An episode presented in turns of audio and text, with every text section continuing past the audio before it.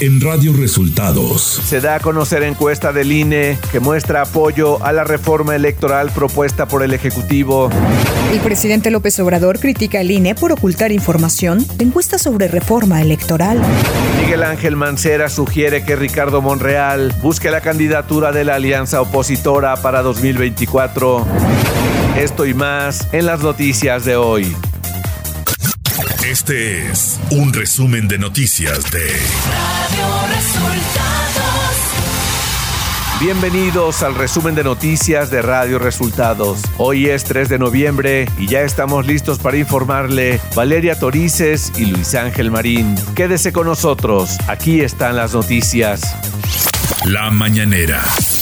En la conferencia de prensa de este jueves, el presidente Andrés Manuel López Obrador criticó al INE por ocultar información de la encuesta sobre la reforma electoral que mandó a hacer el propio organismo. Ayer se dio a conocer de que guardaron una encuesta que ellos pagaron, sí, dos, una creo que a principios de año y otra en septiembre, y no dieron a conocer los resultados y como los resultados no le favorecían, ocultaron la información. El presidente de México criticó el bloqueo económico a Cuba al calificarlo como una infamia y una medida retrógrada. Bueno, yo creo que es una infamia lo que se ha venido haciendo en contra de Cuba con el bloqueo de el gobierno de Estados Unidos es una medida retrógrada, medieval, inhumana, porque no es posible que se aísle aún más a un país como Cuba o a cualquier otro país del mundo. López Obrador confió que este día en la ONU el voto sea unánime para poner fin a esta decisión. Ojalá y el día de hoy que tengo entendido, se va a votar, pues eh, que sea unánime la votación a favor de que se termine el bloqueo en Cuba. El titular del Ejecutivo llamó a los legisladores de Guanajuato pensar si rechazan la iniciativa para extender la presencia del ejército a las calles luego de que en comisiones se votara en contra. Lo mismo en el caso de Guanajuato, que ya la comisión votó en contra, pero esa es la comisión falta que pase al Pleno y que este, los de el Pleno, ya todos los legisladores lo decidan. Y yo los llamo a que lo piensen, porque hay mucha violencia en Guanajuato. López Obrador acusó que aún persiste que jueces liberan a delincuentes de altos vuelos, a lo que llamó sabadazo, por lo que en su gobierno deben de estar muy pendientes para evitar la puerta giratoria. Se detenía a presuntos delincuentes y había como una puerta giratoria.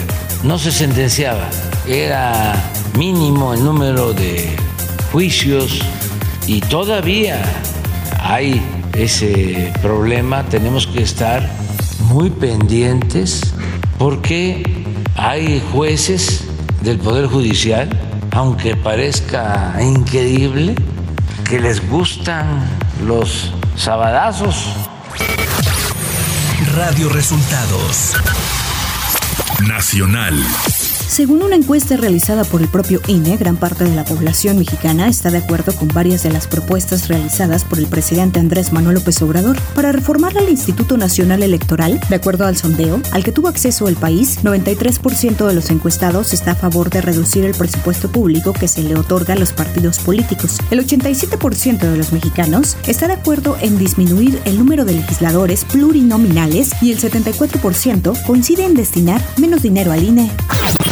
El senador Miguel Ángel Mancera sugirió que el también senador Ricardo Monreal puede participar en la elección del candidato presidencial de la oposición. Dijo estar convencido de que el coordinador de los senadores de Morena podría participar en la elección que se hiciera para determinar quién será el posible candidato o candidata de la alianza opositora.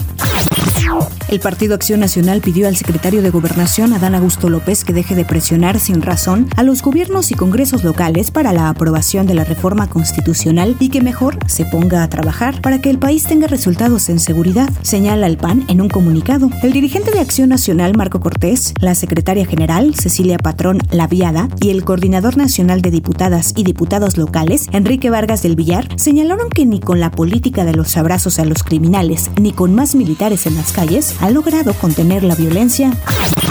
El décimo tribunal colegiado en materia administrativa en Ciudad de México le otorgó un amparo a Ramón Eduardo Pequeño García, ex jefe antidrogas de la Policía Federal, que ordena a la Unidad de Inteligencia Financiera descongelar sus cuentas bancarias. Las autoridades lo investigan por el posible delito de operaciones con recursos de procedencia ilícita.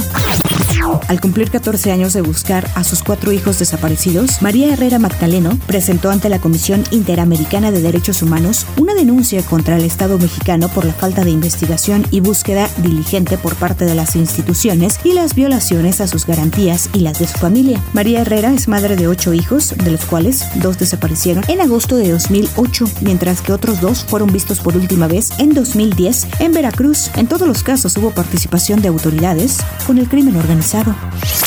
Economía.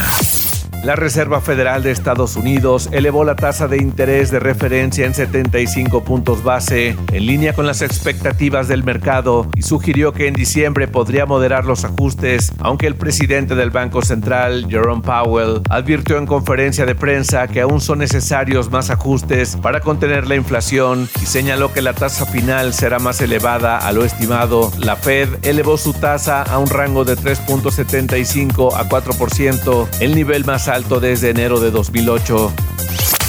Clima.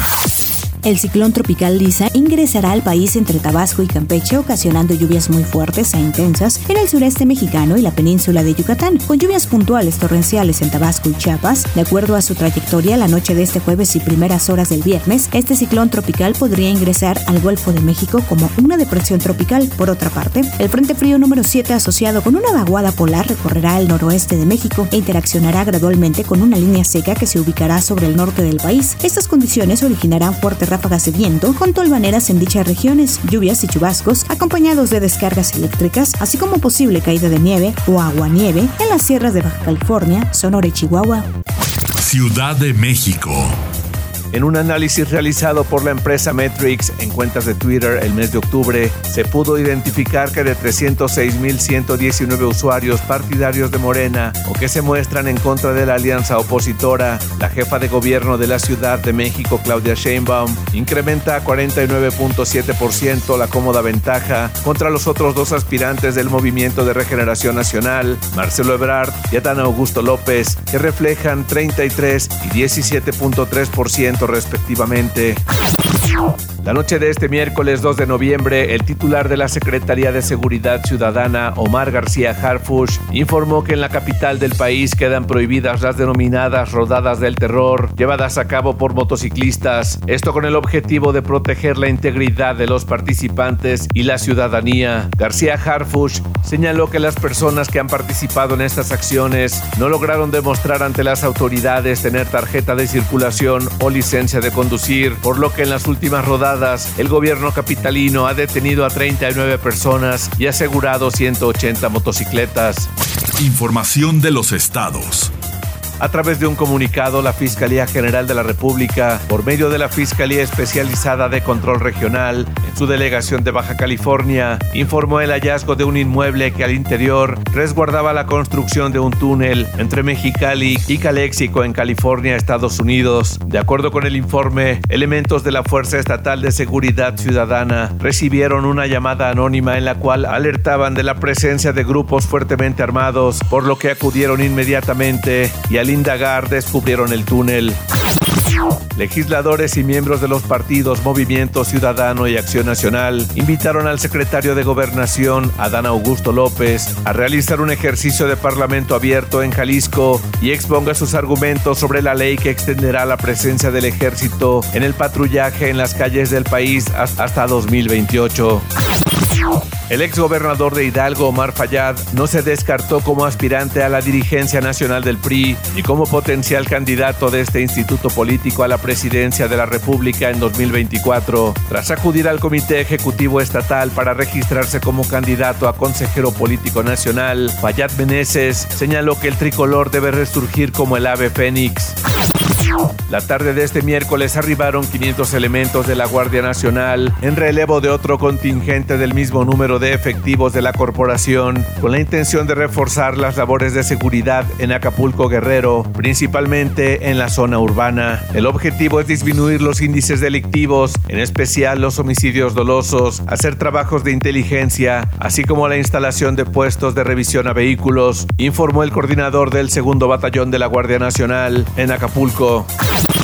El alcalde de Badiraguato, Sinaloa, José Luis López, anunció que parte de su estrategia para atraer turismo y generar empleos está construir un museo del narcotráfico, algo que provocó un sinnúmero de críticas. El presidente municipal de Badiraguato dijo que tal como ocurre con la capilla de Malverde en Culiacán, que atrae a cientos de visitantes nacionales, un museo del narcotráfico podría generar lo mismo para Badiraguato. Ante el inminente paso del huracán Lisa por el estado de Tabasco, la Secretaría de Educación de esa entidad emitió la noche de este miércoles un comunicado en el cual informó que las clases se suspendieron para este jueves en todos los niveles educativos. Esto por recomendaciones de las autoridades locales de protección civil y de la Comisión Nacional del Agua. Radio Resultados. Internacional. El ex primer ministro de Pakistán, Imran Khan, resultó herido este jueves tras un ataque contra su convoy en el este del país, dijo un asesor. Un hombre abrió fuego con una arma automática. Imágenes difundidas por los medios locales muestran a Khan saliendo por su cuenta de la caravana desde la que encabezaba esta marcha hacia Islamabad mientras montaba en otro coche. La policía reveló que está todavía tratando de recopilar información sobre el atentado contra el líder opositor. Khan había advertido en numerosas ocasiones de que recibió amenazas y de que su vida corría peligro. El Consejo de Seguridad de la ONU rechazó este miércoles una resolución presentada por Rusia para poner en marcha una investigación internacional sobre un supuesto programa de armas biológicas que, según Moscú, ha desarrollado Ucrania con el apoyo de Estados Unidos. El texto ruso obtuvo únicamente el apoyo de China, por lo que con dos votos a favor se quedó muy lejos del mínimo de nueve necesarios para aprobar una resolución en este órgano. Estados Unidos, Francia y el Reino Unido votaron en contra de la propuesta, mientras que los otros diez miembros del Consejo de Seguridad, todos los no permanentes, se abstuvieron.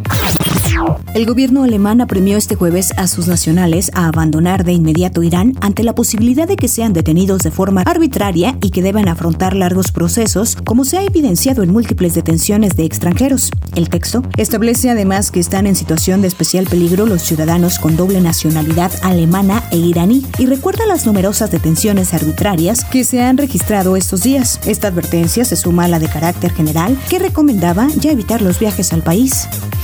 Tecnología. Elon Musk, nuevo CEO de Twitter, dijo que el servicio de suscripción Twitter Blue tendrá un costo de 8 dólares y será un servicio de suscripción mensual que tendrá acceso exclusivo a funciones premium y aunque actualmente está disponible en Australia, Canadá, Nueva Zelanda y Estados Unidos a un precio de 4.99 dólares, Twitter Blue subirá su precio hasta los 8 dólares. Amazon ha ampliado las ventajas que ofrece con la suscripción Prime al incorporar en ella el catálogo completo de sus contenidos musicales y dar acceso a los podcasts más destacados. Desde este martes, los usuarios de Prime tienen acceso a más de 100 millones de canciones sin publicidad, además de acceso a los mejores podcasts y otros programas exclusivos. Espectáculos. Spotify señaló que una de las canciones más escuchadas de la semana del 20 al 27 de octubre fue No se va, un cover que realizó Grupo Frontera. Ha tenido tanto éxito que les valió para desplazar nada menos que a Bad Bunny, uno de los artistas más escuchados de toda Latinoamérica. A través de sus historias de Instagram, Spotify México mostró el top 10 de canciones más escuchadas en este periodo del mes de octubre. Y no solo sorprende el alcance de No se va de Grupo Frontera, sino que Efecto de Bad Bunny, su canción más escuchada, ha caído hasta el cuarto sitio. Deportes.